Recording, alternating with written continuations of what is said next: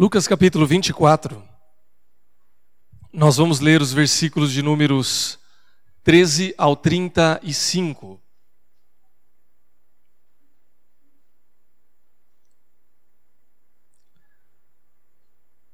Lucas 24, 13 ao 35. A palavra de Deus diz assim: Naquele mesmo dia, dois deles estavam de caminho para uma aldeia chamada Emaús, distante de Jerusalém 60 estádios, e iam conversando a respeito de todas as coisas sucedidas. Aconteceu que, enquanto conversavam e discutiam, o próprio Jesus se aproximou e ia com eles. Os seus olhos, porém, estavam como que impedidos de o reconhecer.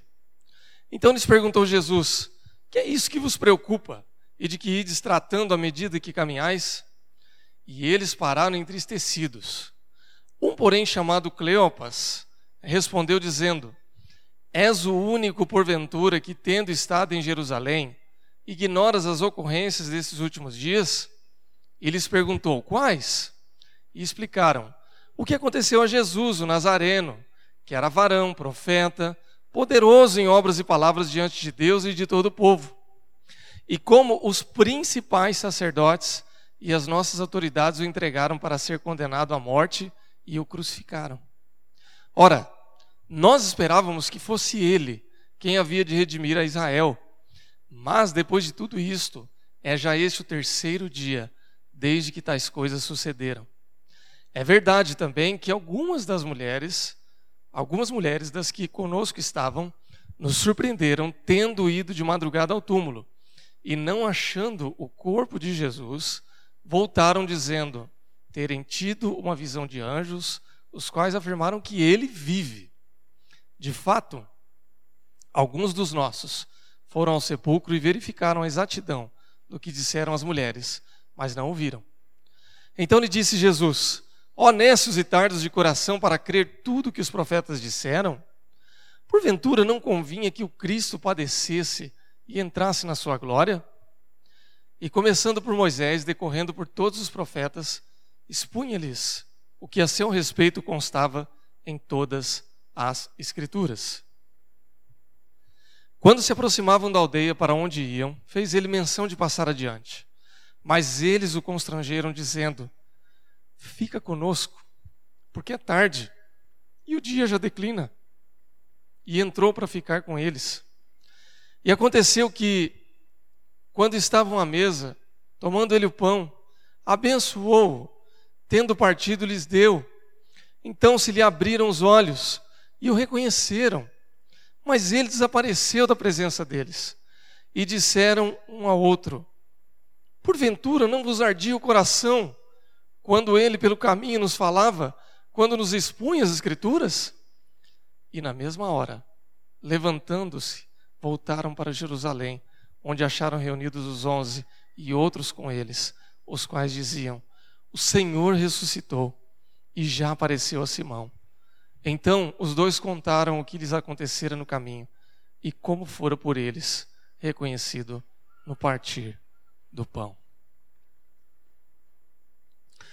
Irmãos e irmãs, nessa manhã eu gostaria de falar um pouco sobre construir um relacionamento saudável com Jesus. E o texto que nós lemos nesta manhã, ele fala de um relacionamento que estava quebrado, que estava confuso, ou seja, havia ali dois discípulos que, segundo o texto, diz que não conheciam mais, que não conseguiam mais reconhecer a Jesus. E ao longo do texto e ao longo da experiência em que eles têm na caminhada com Jesus, eles conseguem enxergar de novo a presença do Mestre. Relacionamento, irmãos, é um negócio muito importante, é algo que nós até falamos um pouquinho anteriormente quando falávamos a respeito de amigos, né, que você não faz amigo em um dia, você não consegue manter uma amizade se você não investir tempo, se você não investe a, a sua energia, se não uma troca de confiança, se não uma troca de dedicação, algo que seja mútuo. Então, isso faz parte de um relacionamento. Ah, se a gente fosse definir aqui o que é relacionamento, basicamente nós diríamos assim: que o relacionamento é a forma como alguém se comunica com outra pessoa ou com um grupo de pessoas. Mas isso ainda é muito superficial, é muito genérico. Eu estou aqui nessa manhã me comunicando com os irmãos, estou estabelecendo um tipo de relacionamento, que é o relacionamento da pregação da palavra de Deus. Você pode sair daqui abençoado, porque Deus é misericordioso e fala, irmãos. Né? Então, ah, vocês sabem que eu aprendi quando era seminarista ainda, ah, que um presbítero lá em Presidente Prudente, o presbítero Neuso, ele dizia o seguinte: olha, quando você for pregar a palavra de Deus, você escolha um texto comprido. Porque se por acaso você não conseguir pregar bem, pelo menos o texto fala. Né? Então o povo vai sair abençoado. Então eu sempre lembro desse conselho dele, escolhi um texto longo nessa manhã. Então, pelo texto, os irmãos estão abençoados já em nome de Jesus, eu creio. Glória a Deus.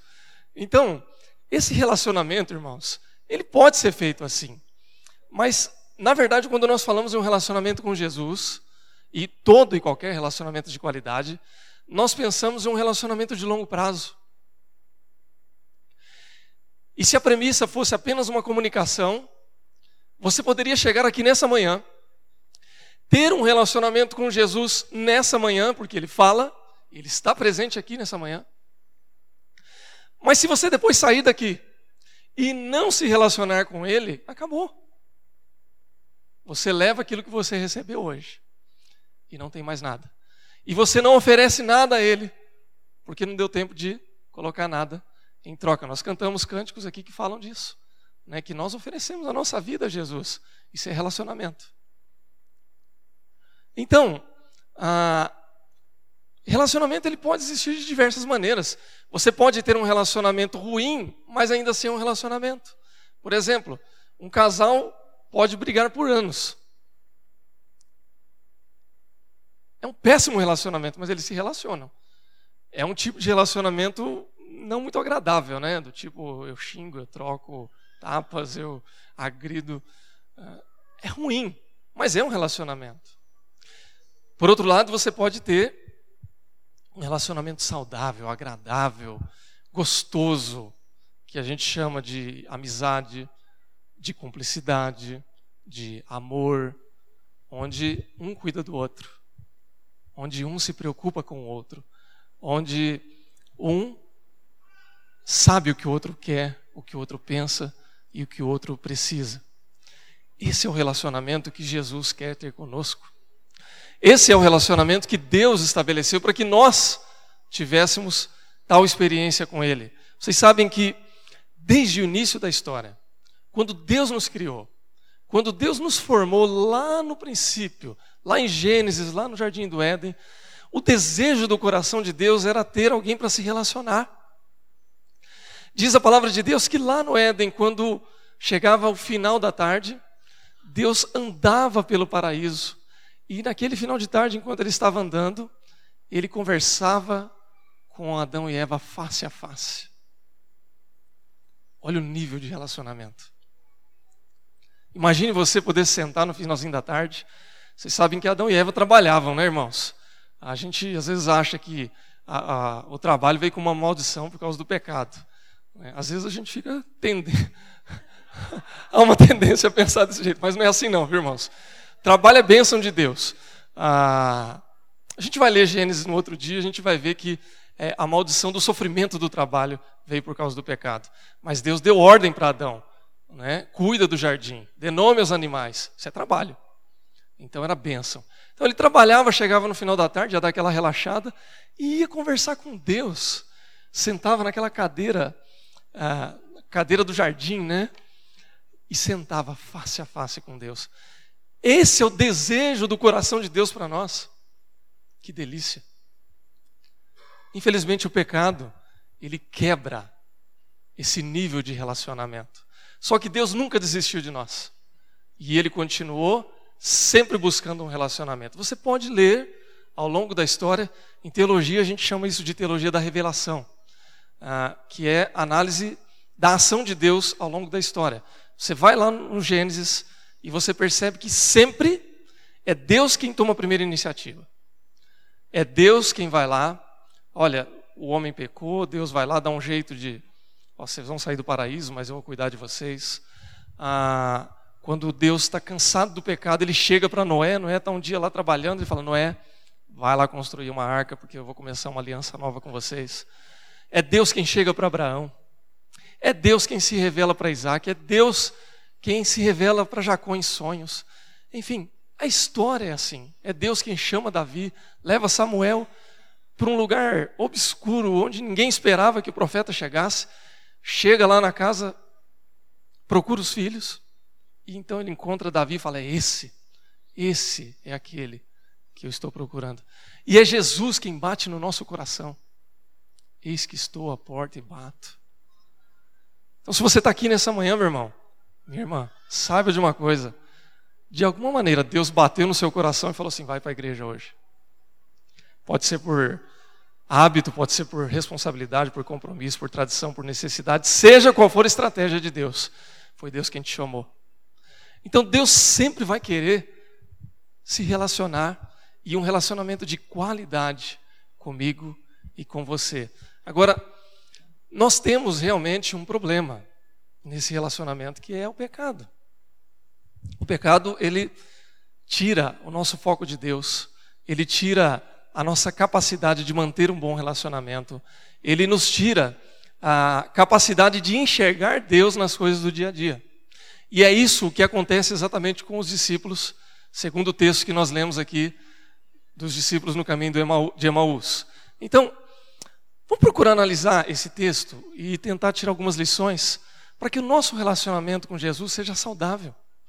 Para que a gente comece esse ano de 2016 reforçando o nosso relacionamento, aumentando a qualidade, ou tomando de volta aquilo que um dia a gente teve e que por alguma razão a gente deixou se perder no caminho. Porque Deus quer isso de nós. Amém?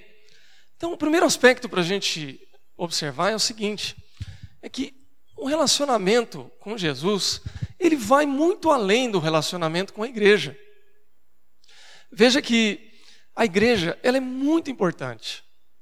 É fundamental. Não dá para você dizer que você tem um bom relacionamento com Jesus se você não está inserido numa igreja. Se você não tem um bom relacionamento com Deus na igreja, se você não vive a comunhão com os irmãos e irmãs. Deus colocou a igreja como o veículo privilegiado para que ele se revele, para que ele fale comigo e com você. Realmente não dá para viver sem.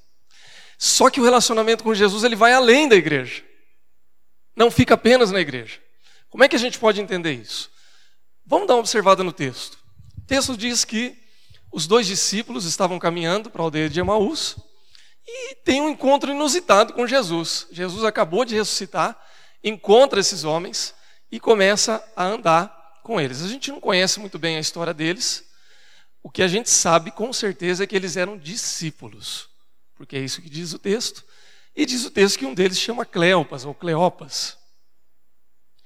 Então, não conhecemos a história pregressa deles, mas dá para a gente imaginar o seguinte: que por serem discípulos, eles já tinham alguma experiência de caminhada com Jesus que eles já tinham uma experiência de caminhada com os discípulos.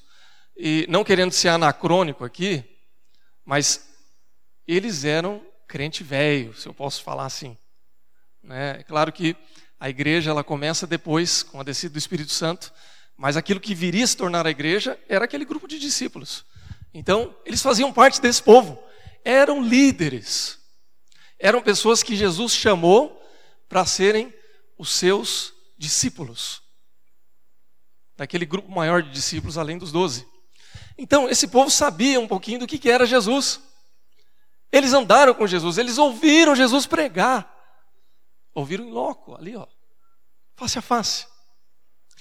E chega um momento que eles não estão enxergando e reconhecendo Jesus. Veja que o texto dá algumas informações interessantes. Eles conheciam Jesus como profeta, está lá no versículo 19. No versículo 19 ainda diz que eles conheciam o poder e as, as obras e as palavras do Mestre, as quais foram testemunhadas por muitas pessoas, ou seja, eles viram Jesus fazer milagre. No versículo 20, diz que eles sabiam que Jesus foi condenado injustamente pelas autoridades religiosas. Eles foram informados, versículo 23, que as mulheres não viram o corpo de Jesus e revelaram que ele estava vivo. E no versículo 24 diz que os outros discípulos, e a gente sabe lendo os evangelhos, né, que outros discípulos foram lá também no túmulo e viram, ó, Jesus não está lá. Então, não é por falta de informação e de experiência com Deus que esses homens não estavam reconhecendo Jesus, eles tinham mais do que suficientemente informações. Por isso que eu brinquei e falei: é crente velho. É gente que está na igreja há muito tempo. É gente que já teve experiência com Deus, que já viu milagre acontecer, que já teve cargo de responsabilidade na igreja, que já fez parte de comissões, que já representou a igreja em, algum, em, algumas, em alguns eventos, em algumas situações, mas que por alguma razão, por algum motivo, não consegue mais enxergar a presença de Jesus. Sabe por que isso acontece, irmãos? Uma das razões pelas quais isso acontece é que muitas vezes nós nos envolvemos tanto com as questões que envolvem a nossa responsabilidade com a igreja, que nós corremos o risco de esquecer de olhar para aquele que é o cabeça da igreja, o Senhor Jesus. O texto diz que esses homens estavam tristes, abatidos, sem esperança, porque eles andavam com Jesus, mas eles não conseguiam olhar para Jesus, não conseguiam reconhecer Jesus. Quantas e quantas vezes, irmãos, nós vemos pessoas que, ao longo da caminhada com Deus, na caminhada na igreja, se desgastam, se cansam, muitas vezes se decepcionam até e esfriam na fé. E aí talvez a gente possa dizer assim: ah, mas essa pessoa nunca levou a Deus a sério. Isso não é verdade, irmãos. A gente tem que tomar cuidado com esse tipo de avaliação, porque a própria palavra de Deus diz: Aquele que está em pé, tome cuidado para que não caia.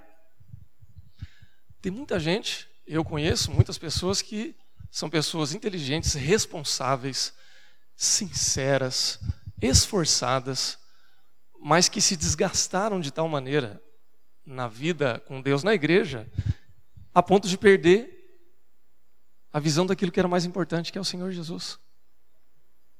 E não é isso que Deus quer para você nem para mim. Deus quer que nós tenhamos um relacionamento de qualidade com Jesus.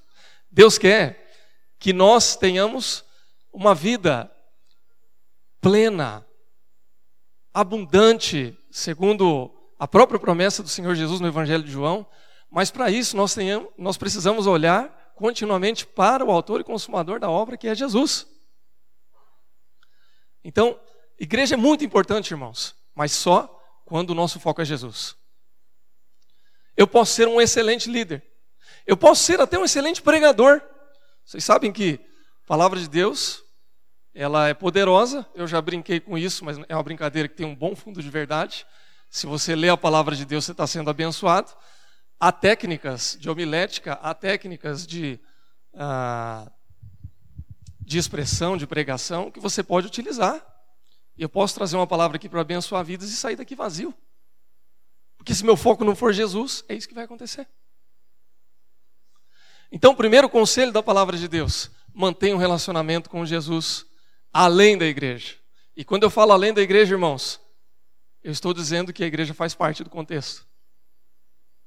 Sem igreja, sem chance. Mas só a igreja, insuficiente. Tenha os seus olhos voltados para Jesus. Amém? O segundo aspecto é que um relacionamento com Jesus vai além das nossas expectativas. Os discípulos estão conversando com Jesus e eles falam uma coisa que é fundamental para a gente entender essa questão da expectativa. Eles dizem assim, versículo 21, Ora, nós esperávamos que fosse ele quem havia de redimir a Israel. Em outras palavras, eles estavam dizendo assim: nós esperávamos que Jesus finalmente fosse nos libertar do jugo romano. Ele seria o grande líder que ia movimentar o povo para expulsar os romanos daqui da nossa terra e nós voltaríamos a ser o grande Israel que nós fomos nos tempos de Davi. E Jesus nunca prometeu isso. Ou melhor, ele prometeu, mas de uma maneira diferente. Jesus jamais se colocou como líder político. Ele se apresentou como líder espiritual, como o rei dos reis, como o senhor dos senhores. Na verdade, Jesus era muito mais do que simplesmente um líder político. Ele é o rei dos reis. Ele está acima de todos os senhores. Mas os discípulos não conseguiram entender isso, porque eles alimentavam expectativas que não correspondiam àquilo que Jesus oferecia para eles. E relacionamentos, irmãos, muitas vezes se quebram ou se desgastam quando nós alimentamos expectativas irreais. Não é isso que acontece com um casamento desgastado? O marido esperando que a esposa seja aquilo que ela não vai poder ser. A esposa muitas vezes esperando que o marido ofereça para ela aquilo que ele não consegue dar. Não é assim no trabalho quando a gente se desgasta, muitas vezes com os nossos colegas, a gente tem medo de ser a gente mesmo e começa a prometer coisas que a gente não pode cumprir.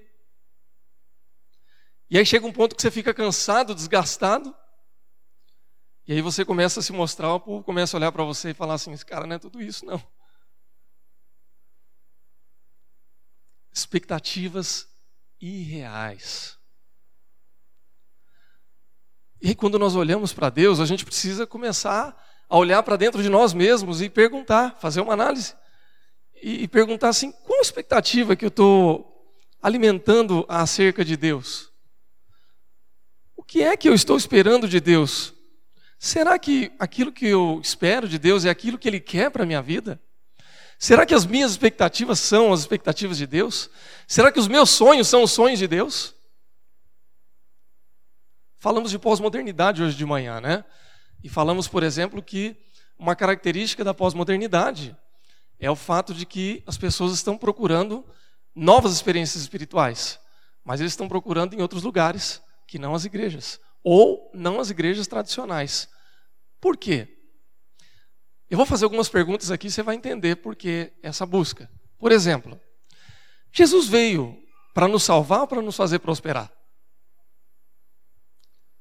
Dependendo da sua resposta, você já sabe para onde você vai. É verdade. Jesus ama todos os pecadores ou somente aqueles que são chamados de salvos? Ele ama só a gente que está aqui na igreja bonitinho hoje no primeiro domingo do ano? Ou ele ama aquele que está na cadeia, que está dormindo bêbado aí na calçada. Aqueles que se dispuseram a seguir a Jesus tiveram sempre a sua vida é, prosperando, cada vez melhor, ou passaram por algum tipo de retaliação ou oposição? Muita gente alimenta a expectativa de que, ó, bom, agora que eu estou indo na igreja, minha vida tem que ser a melhor do mundo. Não vai mais ter problema. E aí, quando eu olho para a vida dos discípulos, eu me assusto, porque ninguém acabou bem. Espiritualmente, sim, mas no contexto deles a coisa foi meio feia. E aí nós voltamos para aquele versículo que nós lemos lá no início, onde Jesus diz: Não peço para que os tire deste mundo, mas para que os livre do mal. Quando Jesus comissionou os discípulos, ele deu os passos para instituir a sua igreja, ok? E ele deu alguma garantia de que, por exemplo, as suas lideranças não falhariam com as pessoas em tempo algum? Tem muita gente que alimenta a expectativa de que chegando na igreja, todo líder vai ser perfeito. O pastor vai ser o melhor do mundo, o presbítero vai ser aquele cara camarada, a diaconia vai sempre atender a todas as necessidades dele, e os irmãos vão ser sempre calorosos e dispostos. A gente se esforça ao máximo para isso, viu, irmãos? Glória a Deus. Pode falar amém, viu, irmão? O povo não está acreditando muito no que eu estou falando. É verdade, irmãos, a gente se esforça para isso. Só que tem um detalhe: a, gente é humano, a gente erra, a gente falha, a gente decepciona as pessoas. O apóstolo Paulo, o grande apóstolo Paulo, ele sai para pregar junto com João Marcos chega um ponto que ele enche, se enche de João Marcos e fala assim: ó, vaza daqui. Eu não quero mais andar com você. E detalhe, João Marcos financiava o ministério dele. E aí vai lá o Barnabé, né, todo cheio de dedos. Não, vem comigo. Não, Paulo, calma aí. Liderança tem dessas coisas também, irmãos. Então, o que eu quero dizer com isso? É que nós não devemos alimentar expectativas erradas. Você tem alguma expectativa correta? É aquilo que Deus revela por meio da Sua palavra: que Jesus nos salva, que Jesus nos ama, que Jesus é o nosso paizinho que nós cantamos aqui, que Deus nos pega pelos braços, que Deus ele conhece as nossas incoerências, as nossas ambiguidades, e ele nos corrige, mas ele não leva em conta os nossos pecados. Porque se ele levasse em conta, né, aí não ia ter relacionamento mesmo. Então ele quer se relacionar conosco. Então quanto mais nós analisarmos as nossas expectativas, mais nós vamos ter a capacidade de enxergar Jesus. Amém? Por fim, o relacionamento com Jesus passa pela oração e conhecimento da palavra de Deus. Como é que a gente restaura a nossa fé? Como é que nós fortalecemos o nosso relacionamento? Conhecendo as coisas pela ótica de Jesus. O exemplo claro é demonstrado na transformação que os discípulos experimentaram na caminhada com Jesus. No versículo 25 até o 27, a gente vê que Jesus, ele está caminhando ali com os discípulos, e que eles estavam atentos a tudo que estava acontecendo, eles estavam antenados, mas não estavam entendendo nada. E aí então Jesus diz assim: Olha, vocês são nessos de coração para entender tudo aquilo que está passando. E aí Jesus começa a explicar as coisas pela ótica dele. E ele diz assim: ó, Vocês não sabiam que era necessário que o Filho de Deus passasse por todas essas tribulações para que ele pudesse então redimir todos aqueles que crerem no seu nome. E aí, quando ele explica isso, os discípulos começam a ter aquilo que depois eles vão chamar de um ardor no coração. Começa a queimar o coração deles e eles falam assim: não, não pode deixar esse cara embora. Não, já estou indo. Já... Não, não, fica. Fica conosco. É tarde. A noite já se aproxima. Irmãos, Vamos fazer uma relação com aquilo que acontece lá no Gênesis. Chegava o fim da tarde, o homem se encontrava face a face com Deus. E Deus ministrava o coração deles. E eles tinham um relacionamento perfeito. Quando esses homens ouvem a voz do Mestre, chega o fim da tarde. Eles têm um ardor no coração e eles chegam para Jesus e falam assim: por favor, fica conosco. Isso é como uma oração não intencional, onde eles dizem assim: fica conosco. Continua conversando face a face com a gente, porque está bom demais. Fica conosco. Eles começam a entender as coisas pela ótica de Jesus. E o relacionamento começa a ser restaurado. E eles começam a ter um relacionamento de qualidade. E no momento em que Jesus parte o pão, e nós vamos partir o pão daqui a pouco.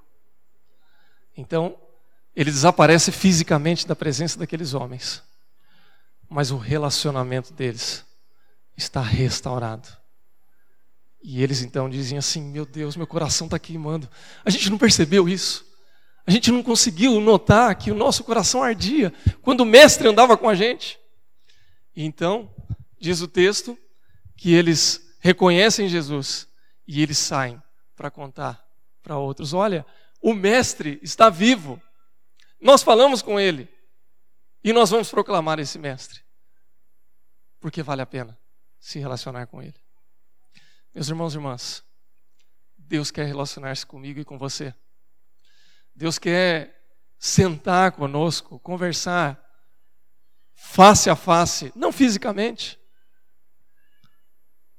mas presencialmente, como nós queremos de forma espiritual. Deus está falando com você e comigo nessa manhã. E nós podemos ter um relacionamento de qualidade com Ele. Porque é isso que Ele quer para nós. Como nós podemos fazer isso? Deixe de lado tudo aquilo que não te leva para Cristo. Você pode ser um cristão muito esforçado, mas faça tudo isso para Cristo. Você pode ser o melhor líder na igreja, mas faça para Cristo.